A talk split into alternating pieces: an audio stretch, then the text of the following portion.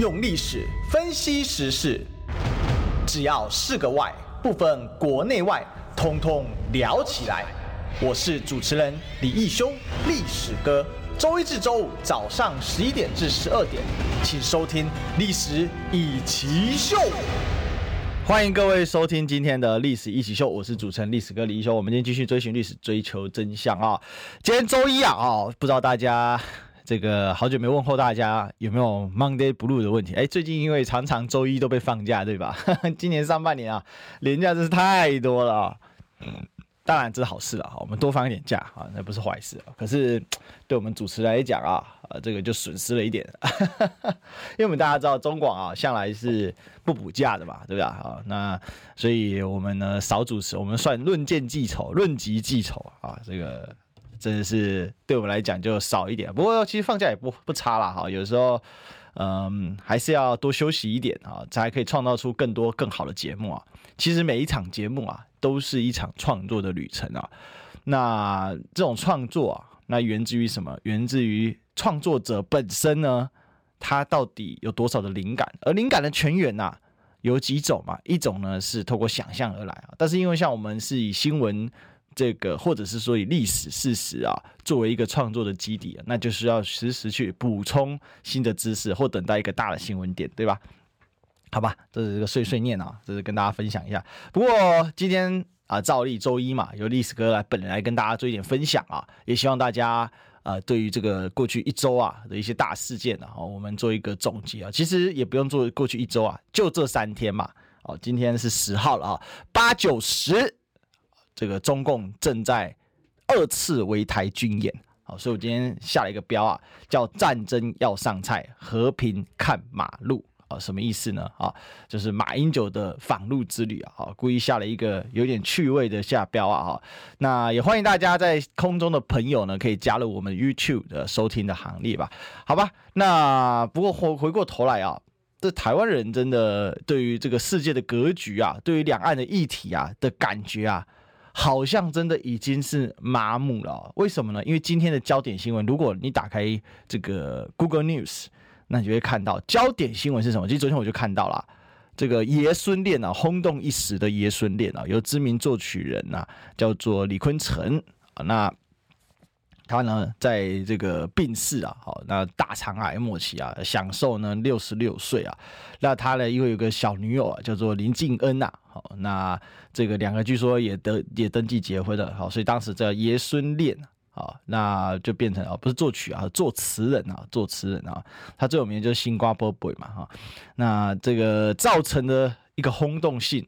然后这个新闻很吸睛，结果台全台湾人都在关注这件事情。首先，当然我本人对于李坤城先生的病逝啊，表示哀悼之意啊，也对他的遗孀啊，也就是爷孙恋的女主角啊林建女士啊，哦，这也表达哀悼之意。但是这样的一个新闻窜上台湾的焦点新闻，而不是我们正在军演这件事情啊，在成为台湾的一个焦点。我个人认为啊。我感到的是一种凄凉之感啊！我感到是一种凄凉之感啊！为什么呢？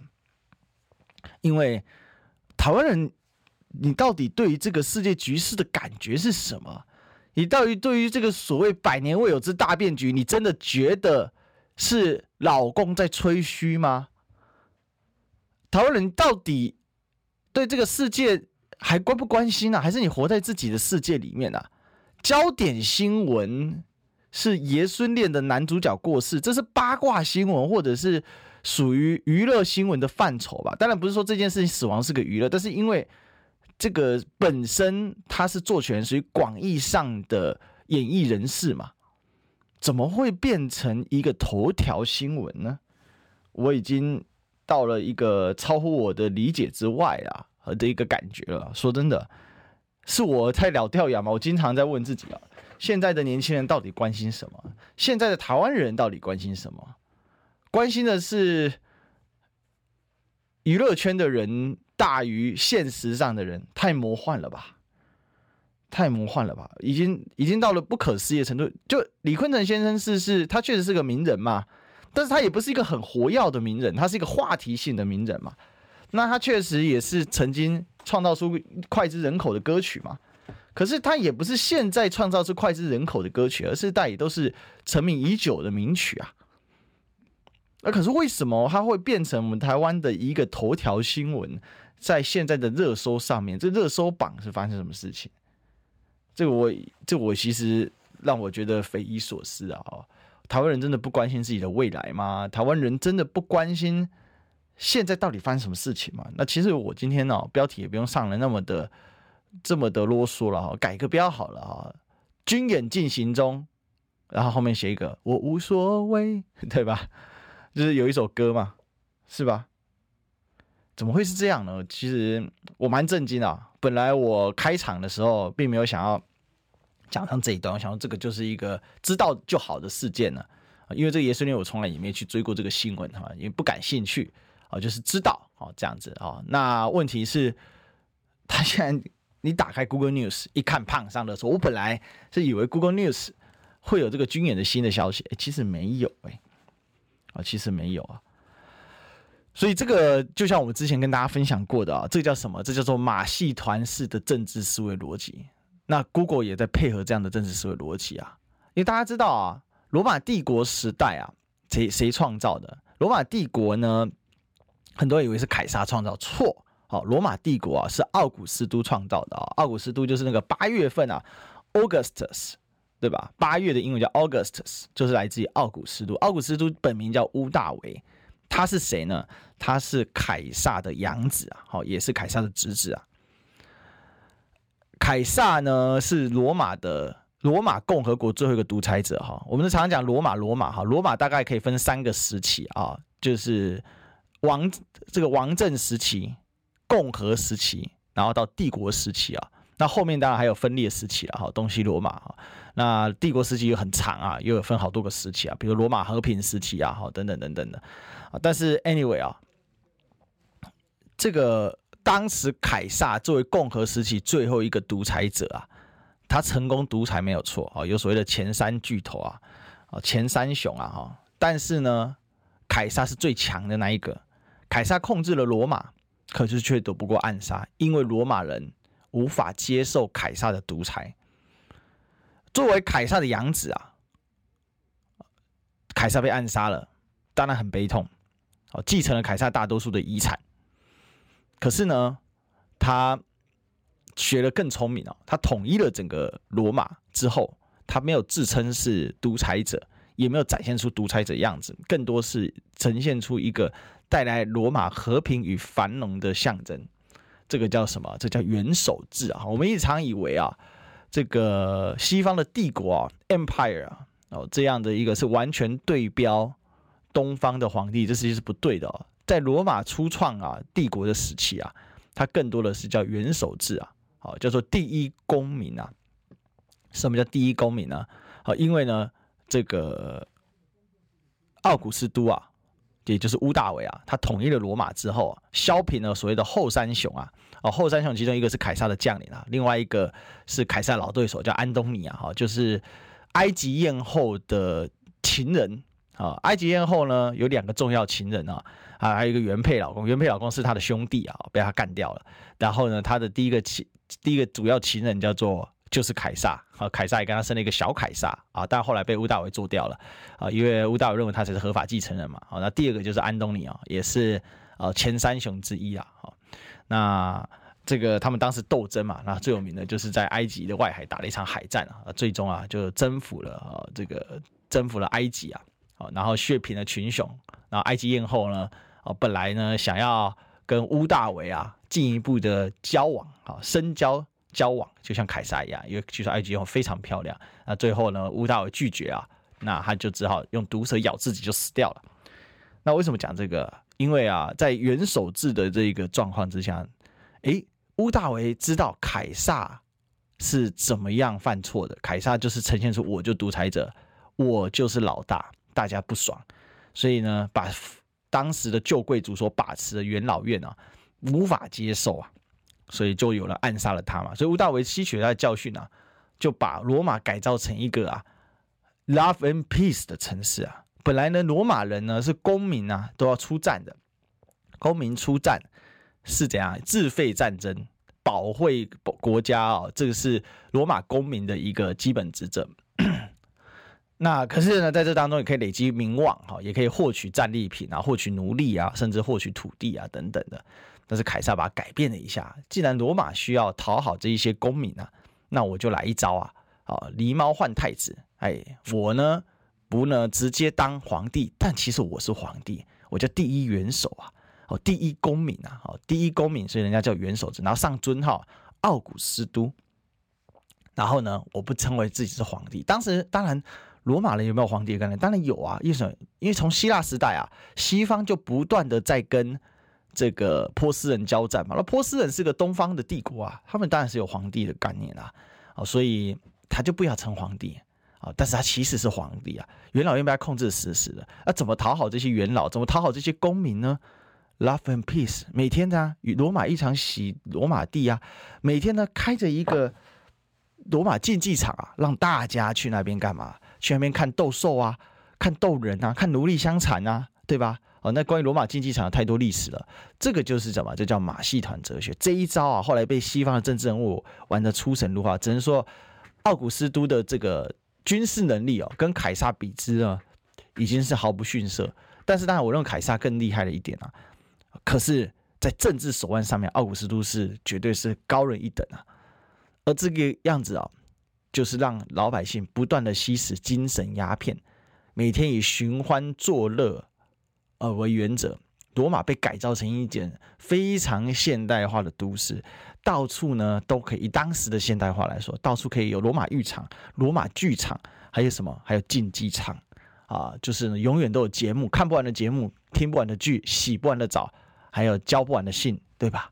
啊，非常开心，天天开心。当然，罗马公民就是男人呐，啊，所以罗马人开心啊。而且罗马人呢，男女不荤素不拘嘛，对不对？男人开心要男人，要女人，哈，要有这个这个小面首，都是没有问题的哦。那这一招后来西方政治家所学的哲学就是麻痹人民，创造快乐，获取支持，继续独裁。好，这就是一个非常好的经验总结啊。所以。中奥古斯都啊一世啊，好，他呢从来没有真正当皇帝，但是他始终是一个真正的皇帝。所以，我们讲罗马帝国啊，会从奥古斯都起算，也就是屋大维起算，原因是这样。好，通常会称啊奥古斯都，因为是他尊号。后来 Augustus 跟凯撒哈，就 Caesar 好，就变成了西方啊，后来变成后世啊。这个罗马皇帝的名衔啊、头衔啊，好，这是很有意思的。所以这个就是我们今天为什么看到这一则新闻啊，这个爷孙恋当中李坤城过世，成为热搜议题第一名啊。我所感受到了，我们今天呢，我们的政府啊，不断的用这一种娱乐的新闻。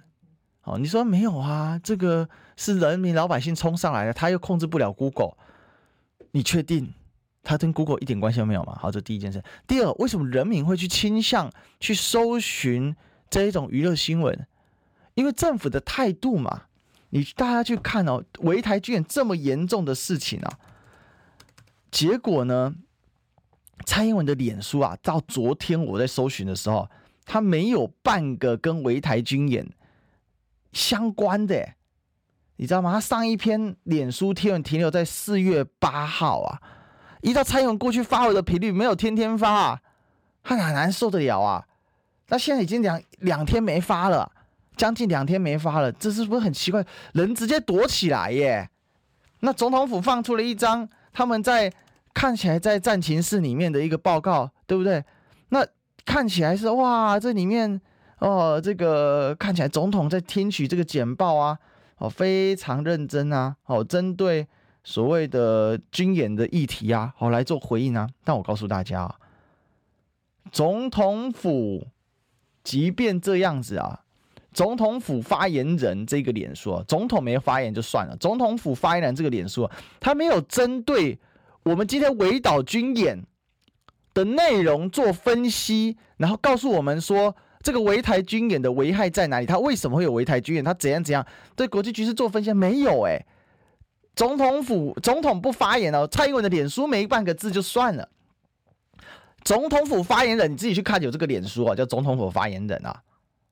然后里面呢，哦，他们啊，这个总统府现任发言人就像是那个有几个组成的嘛，啊，那个古拉斯嘛，啊，Kolas Utaka 啊，还有林玉婵，还有高尊，对不对？这几个。然后呢，他说，针对媒体报道，二十三小时前啊，前国安会副秘书长杨永明称，蔡总统听取安全简报时，没有军方人士不尊重专业啊。他在回答，他在跟干嘛呢？他在跟前国安会的官员呐、啊。杨永明教授在大吹够啊，他们在说啊，他说什么呢？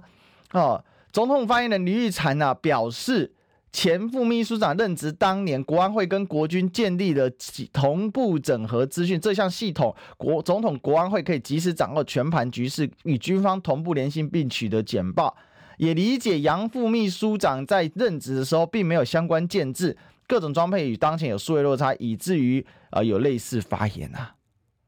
他在忙着跟杨永明打趣够，杨永明是质疑你这个国安会的现场，你的专业军方人士在哪里啊？如果都能视讯，那其实你也不用放那张照片，因为那张照片，我想大家应该在查新闻都有看到嘛。蔡英文，然后现场几个官员，包括总统副秘书长，哦，这几个啊，他就在那边，张尊涵嘛，在现场嘛，等等的啊，就就是回在在这个现场，对还不对呀、啊？对还不对啊？所以大家了解哦，就是说，现在变成说，我们的官员对于整个两岸的问题的危急性，他是没有任何说明，也没有任何给予一些资讯的。为什么大家会质疑你蔡英文那张图呢？因为你蔡英文什么都不说啊。上一次围台军演，人家在上面打炮。射飞弹，你在做美食 KOL，最后还被日本大哥哥给揭发的，不是吗？大家还记得吗？飞弹咻飞过去，落到台湾的东部外海，结果又打到日本宣称的经济海域。当然，中国大陆认为那是他的经济海域哦，那是跟他没关系。但是这是重叠争争夺的部分。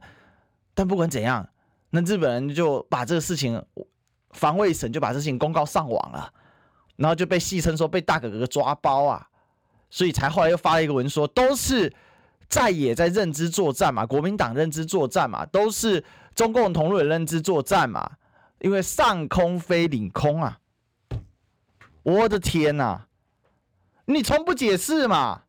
人家问你嘛，结果现在热搜也无怪乎热搜上的是爷孙恋的男主角死翘翘的事情，这是什么样的一个社会？所以我说这个就是一个马戏团哲学嘛，非常厉害，精于政治手腕，高招，哇！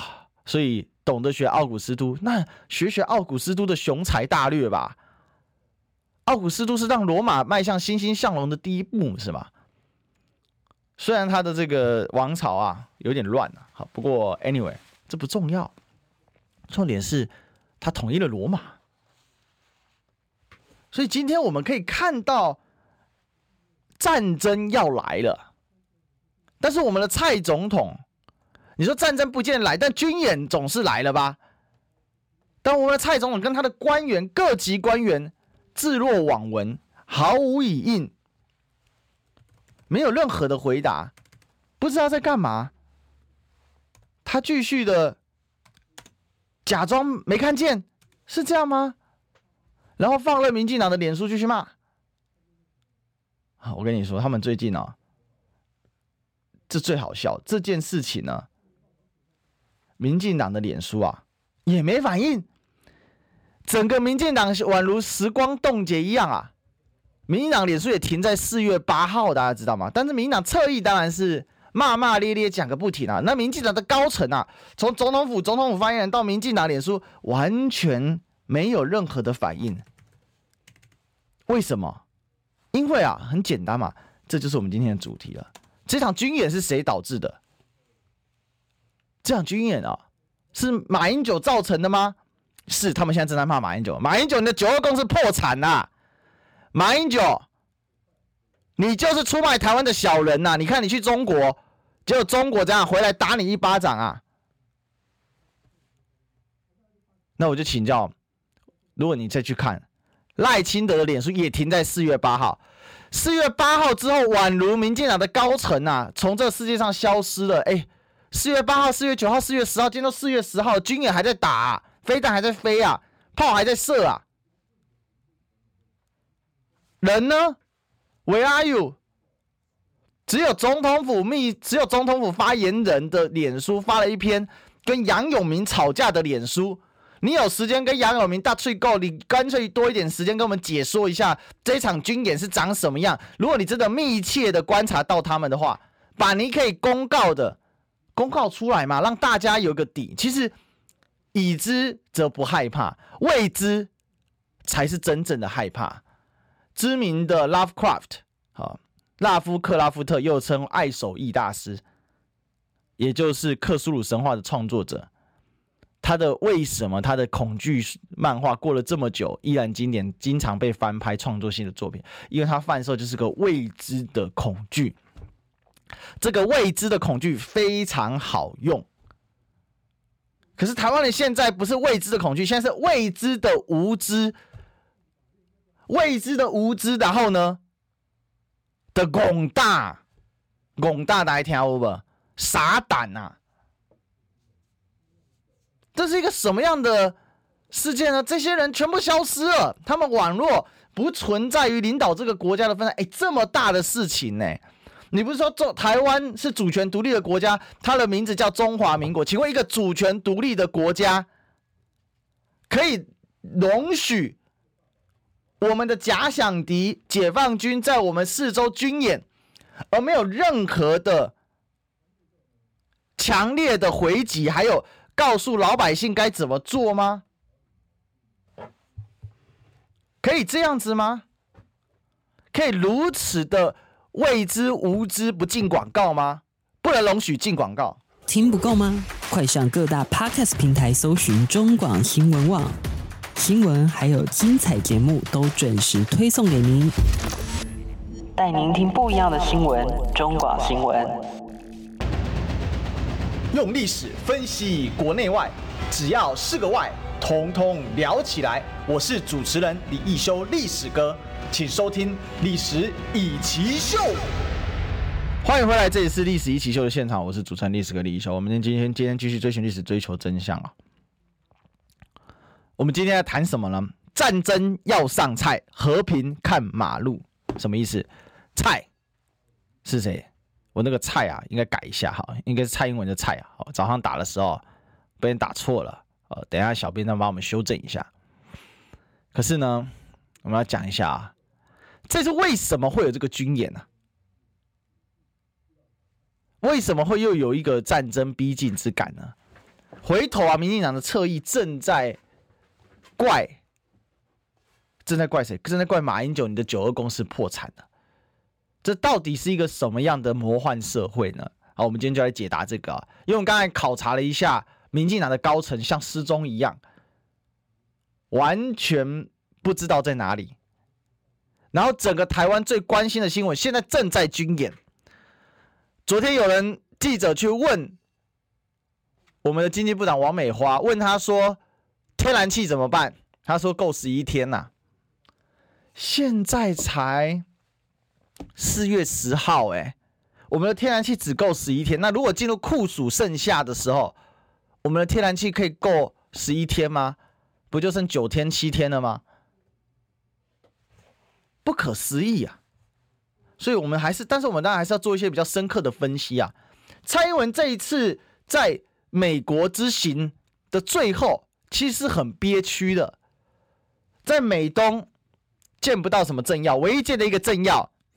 去美去纽约停了两天哦，过境之旅特别停了两天哦，没什么记者访问，不给访，也没什么大型的公开行程，就去 huge 这 Hudson Institute，然后哈德逊智库去领了一个奖，但这个哈德逊智库被踢爆，长期接受我们的援助，啊也不是援助啊，就斗内啦赞助啊，然后接了一个奖，但是这个哈德逊哈德逊 Institute。里面的要角啊，人却失踪了。那是谁呢？就是前阵子才来台湾两次的蓬佩奥啊，前美国国务卿啊。这么憋屈啊，共和党都不见你啊。民主党的官员从上到下不仅不见他，定调他是一个私人旅程。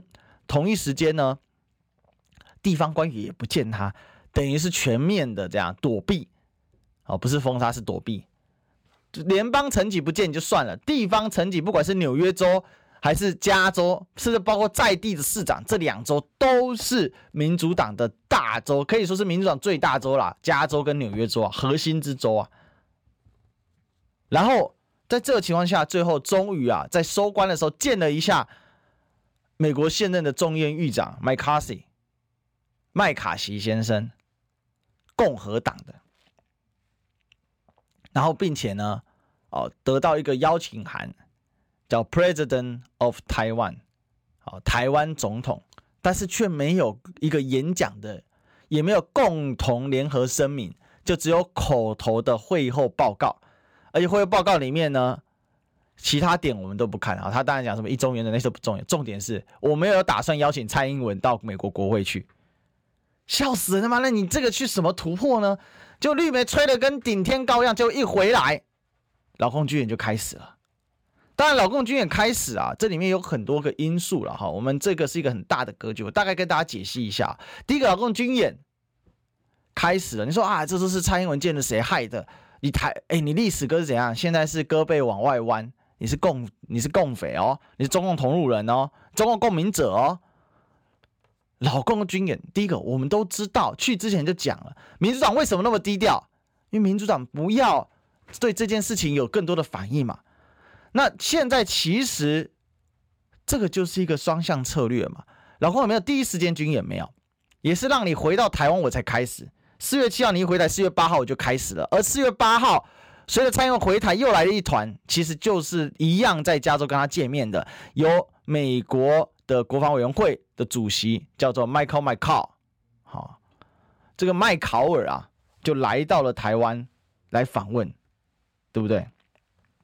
哦，应该不是国防委员会啦，更正啊，外交委员会主席啦，啊，外交委员会主席叫 Michael McCaul，好，更正一下。啊，台湾，然后把他的颁奖，噔噔噔噔噔噔噔噔噔噔，然后军演就开始了，军演就开始了，所以。这个就是什么？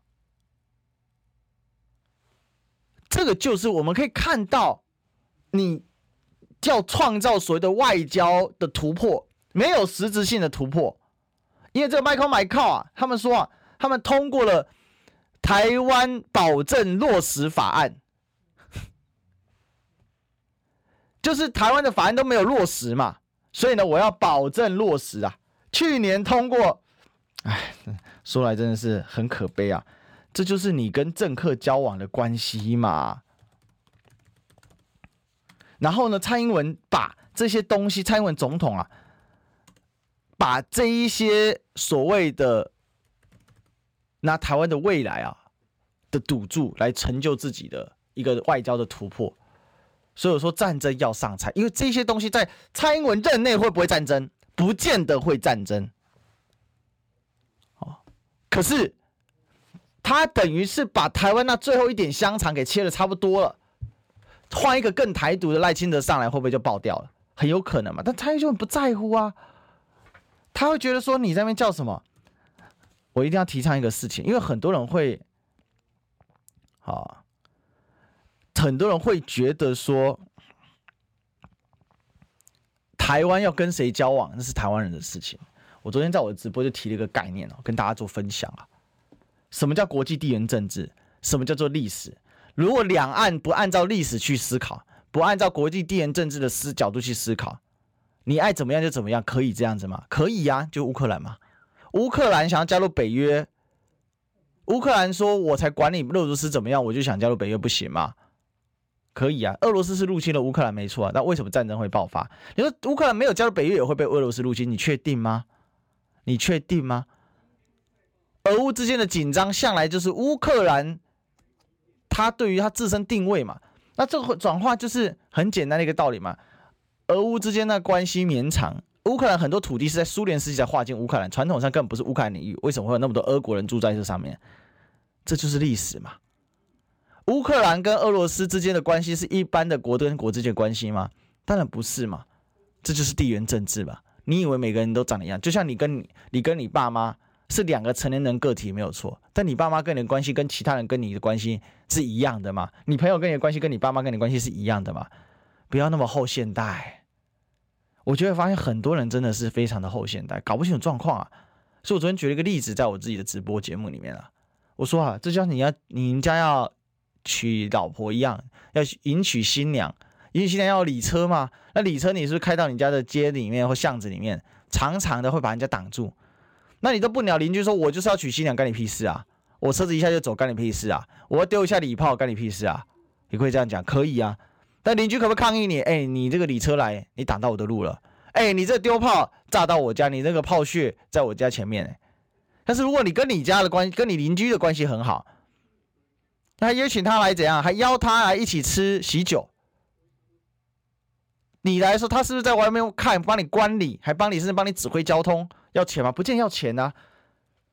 当然，把个人关系比作国际关系，这是很不好的一个行为啊！人际关系跟国际关系是非常不一样的啊！因为啊，政治乃人之常情啊，但是国际政治乃人之无情啊！哦，这是一个很不一样的东西啊！哈，但是整体来讲，这样比喻你就懂了嘛？这就是地缘政治嘛！那这个你跟他关系好坏？也看出你的邻居，如果从小跟你看到大，你们住一起很久，然后关系一直不错，他甚至红包包很大包给你，为什么？因为他也蛮开心，说：“哎呀，这个算我是邻居，算我市值啊，啊，结婚也不错啊，包个红包给你，不就是这样吗？”所以我们在理解这个事件的时候，这台湾人很奇怪，就是对这些事情都不理解，然后只会哀哀叫着说：“你看，我们去见个麦卡锡，干你中国屁事？你中国凭什么干扰我？”你中国凭什么弄我？啊，这不就刚刚举了一个例子吗？你的一举一动，你不可能去忽略过往的历史，不可能去忽略地缘政治的问题。抱歉，你台湾就在中国大陆的旁边，两岸的历史就是如此的纠葛。两岸的历史事实就是在一九四五年到一九五零年，第二次国共内战的热战打完，到了一九五四年大陈岛撤退，基本上疆域固定下来之后。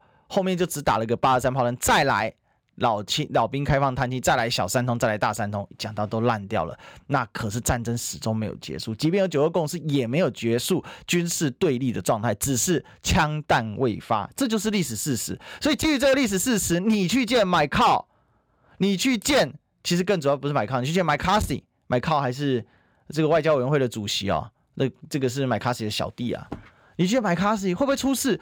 当然会出事啊。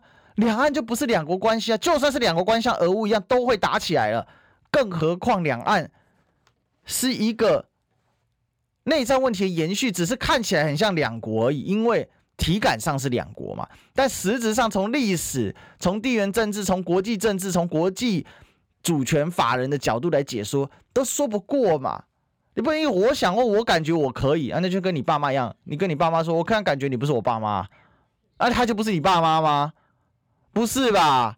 你爸妈生你三十年之后，现状就是你已经长大了，你也老外大汉，所以现在状况就是我不用靠爸妈吃穿生活，所以我爸妈已经不是我爸妈了吗？可以这个样子吗？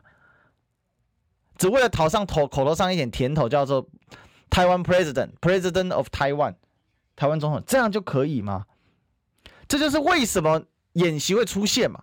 因为你不去呼，不去管那个事情的时候，结果演习就上来了嘛。演习上来是必然的。当然，这个演习分成两个部分，一个是围台军演，那他所研究所实现的这里面呢，有一点，他三个主要目标啊：制海权、制空权，还有一个制信徐权。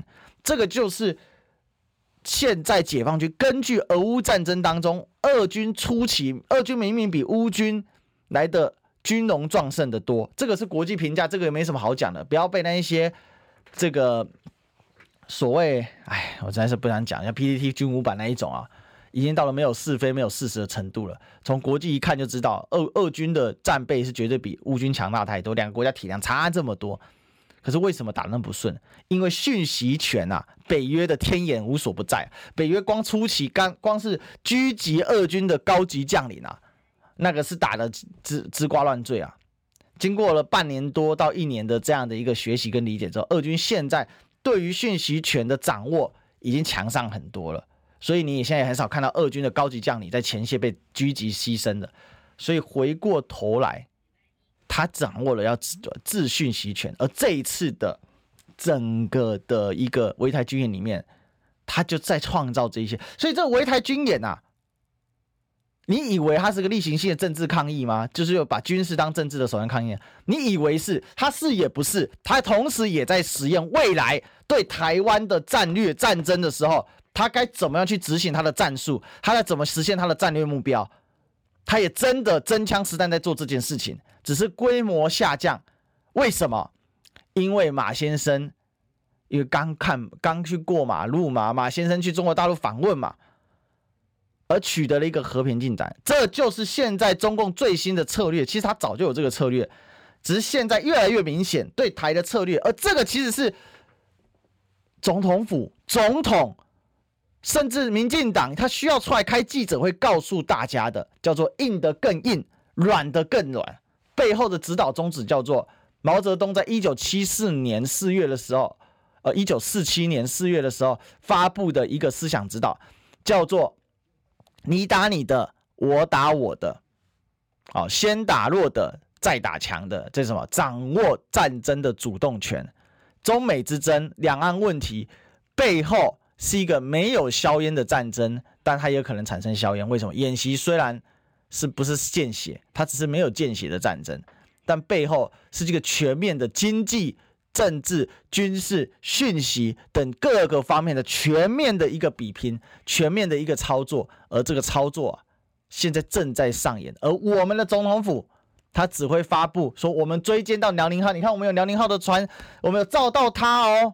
就交代完了吗？然后在蔡英文的脸书上一个字不敢提，在总统府发言人的脸书上一个字不敢提，在赖清德的脸书上一个字不敢提。从四月八到现在，还停留在买靠来台湾的事情啊，麻木不仁呐、啊。但广告绝不麻木，进广告。你知道吗？不花一毛钱，听广告就能支持中广新闻。当然，也别忘了订阅我们的 YouTube 频道，开启小铃铛，同时也要按赞分享，让中广新闻带给你不一样的新闻。用历史分析国内外，只要是个“外”，统统聊起来。我是主持人李易修，历史哥，请收听《历史易起秀》。欢迎回来，这里是《历史易起秀》的现场，我是主持人历史哥李易修。我们今天继续。来讲，围岛军演正在上演，但台湾的热搜是爷孙恋的男主角李坤城先生过世了。我的天呐！所以回过头来啊，这个战争是不是代表马英九的九二共识的彻底失败呢？我认为并不是，恰恰反映了马英九这一趟行程啊的成功之处。也反映了中国大陆现在的策略，叫硬的更硬，软的更软。这个战争，或者说错了，这一个策略，这个军演本身哦，它所显示的围台军演，你知道，山东舰、解放军第二艘军第二艘航空母舰，也是第一艘自制的山东舰去了哪里呢？山东舰去了西太平洋，在进行军事演练，横穿巴士海峡，穿越了第一岛链。目标是台湾吗？是也不是，主要目标就是对美日，特别是对美国，这叫硬的更硬。对谁硬？对于台独势力硬，对于民进党硬，因为已经把民进党定性为台独势力了。对于美国硬，这个硬的更硬。我用什么来回你？用战争来怼你，战，但是不是真的战争？以武以歌，这个止戈为武啊，以武止战。我告诉你，我的实力在这里。你看到山东舰，下一次就是福建舰，它会逐步升级的。上一次叫辽宁舰啊，辽宁舰是以训练的名义啊，到达西太平洋啊，来进行演训。因为辽宁舰本身定位就是这个所谓的训练舰。但抱歉哦，山东舰不是训练舰，大家一定会笑啦。三立生出假新闻、假媒体说，现在正在对峙当中嘛。山东舰跟美舰“尼米兹号”正在对峙当中嘛？结果“尼米兹号”把它的卫星定位直接关掉啊！三个卫星定位是四月二号还停在韩国的釜山港附近啊！那这个就是要告诉你，硬的更硬，但软的更软是什么？对于你的两岸要交流、要和平的人，敞开大门，敞开心扉，马英九可以喊中华民国全餐的背后逻辑是什么？因为中国更自信了，因为习近平整队完成了，因为什么？因为他的策略上，今年中国不管在外交还是两岸问题，讲两个字，一个叫和，一个叫才。我必须不断的反复去提醒这件事情，因为有些论述啊，要反复的讲，反复的讲，才会形成力量，也要反复的跟大家复习，而且做延伸。所以我说和平要看马路嘛，战争怎样要上菜。当然今天应该要改成军演会更好。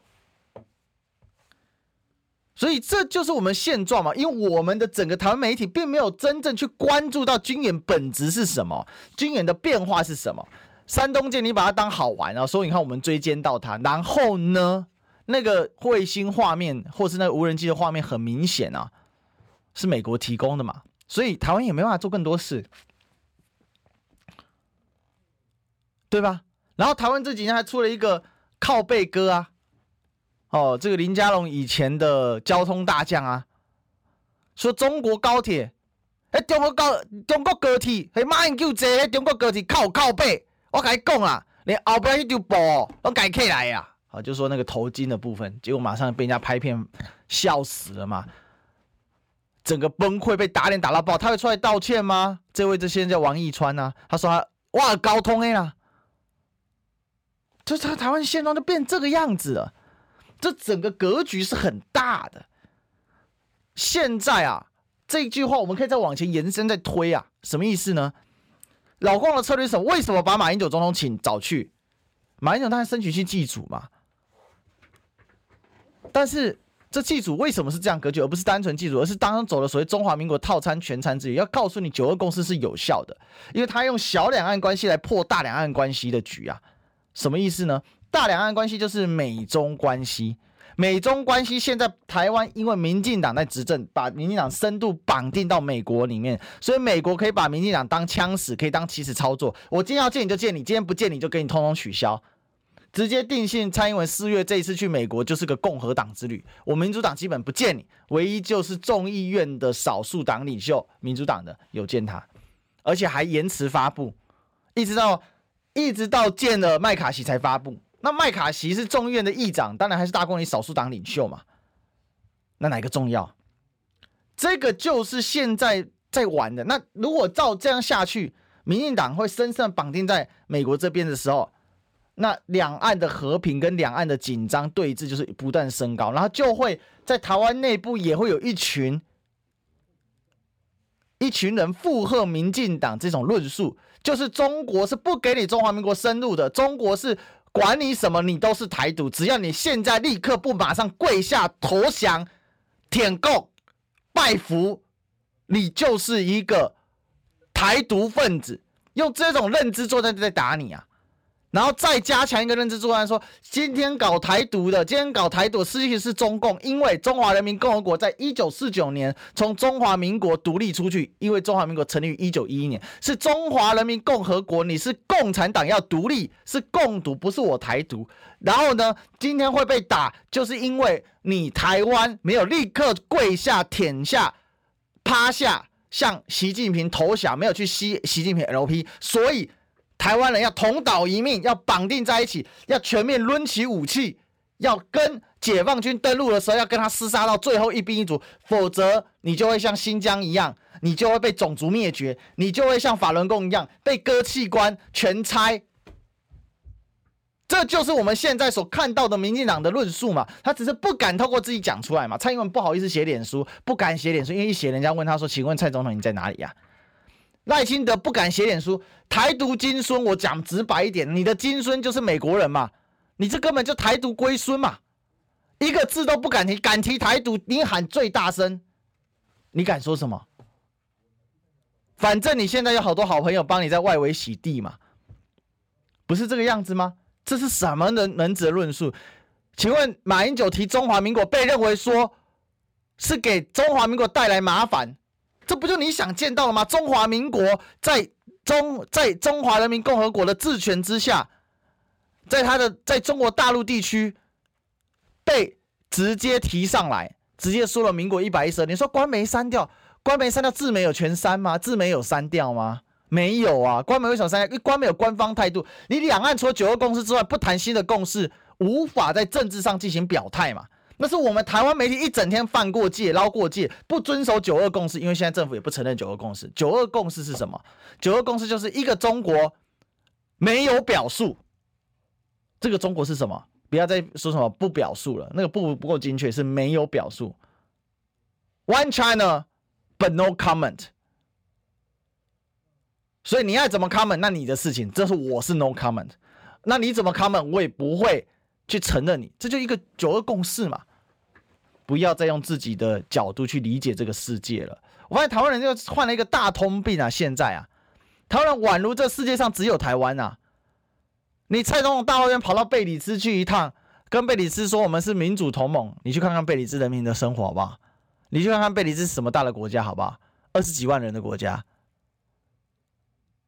啊！结果呢，去瓜地马拉那个阅兵塞走过头，还被瓜地马拉总统，人家都残疾人士了，还被还被人家抓回来。这影片在网络上到处传，这就是台湾现在最大的困境，大家知道吗？我们正在被围岛军演，但是这个解读是，要么是完全错误，说这个就是中国的武力进犯，而从来没有去检讨说国际政治的脉络是什么，两岸历史的脉络是什么，从来不看。我感觉我良好，我说的是我对，你跟他讲这些，他通通说卖共卖天，你背离主流民意，然后外面就有洗地仔，还可以联合大佬一起洗地，不是这个样子吗？如果说都没有人为和平做出贡献，那这世界完蛋了。我最敬佩的国际政治人物当中有两位啊，一位叫做以色列总理拉宾啊，另外一位叫做埃及前总顾总统，两个都是已经已故了。以色列顾总理拉宾啊，还有埃及顾总统萨达特。为什么？因为他们当年以以阿和谈啊，以埃和谈，以色列跟埃及和谈啊。就最后拉宾被暗杀，萨达特也被暗杀，用自己的生命跟鲜血为和平换来一息喘息的空间。埃及很穷困，为什么？因为埃及没有石油啊。埃及最需要和平，因为埃及的主要外汇收入是什么？是观光啊。请问台湾是不是个外贸型的一个一个一个经济体？台湾这种外贸型经济体最需要的就是世界和平、全球化的一个世界。请问现在对岸在推全球化，是谁在阻止全球化？你的经济体是需要全球化的，结果你是外贸超强的，占最多占比。台湾的主要经济结构就是靠外贸来赚钱嘛。结果你不要全球化，你跟一个反全球化的美国站在一起，你这个本身逻辑就是错乱的嘛。菲律宾可以一边跟美国军演加强国防，但是一边跟老共做生意，这叫什么？这叫了解台湾的定位是什么？了解菲律宾自己的定位是什么？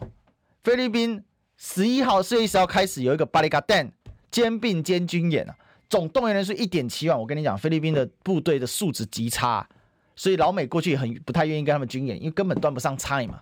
但现在要来这个，这就是菲律宾这个正在定义，这个正在定调。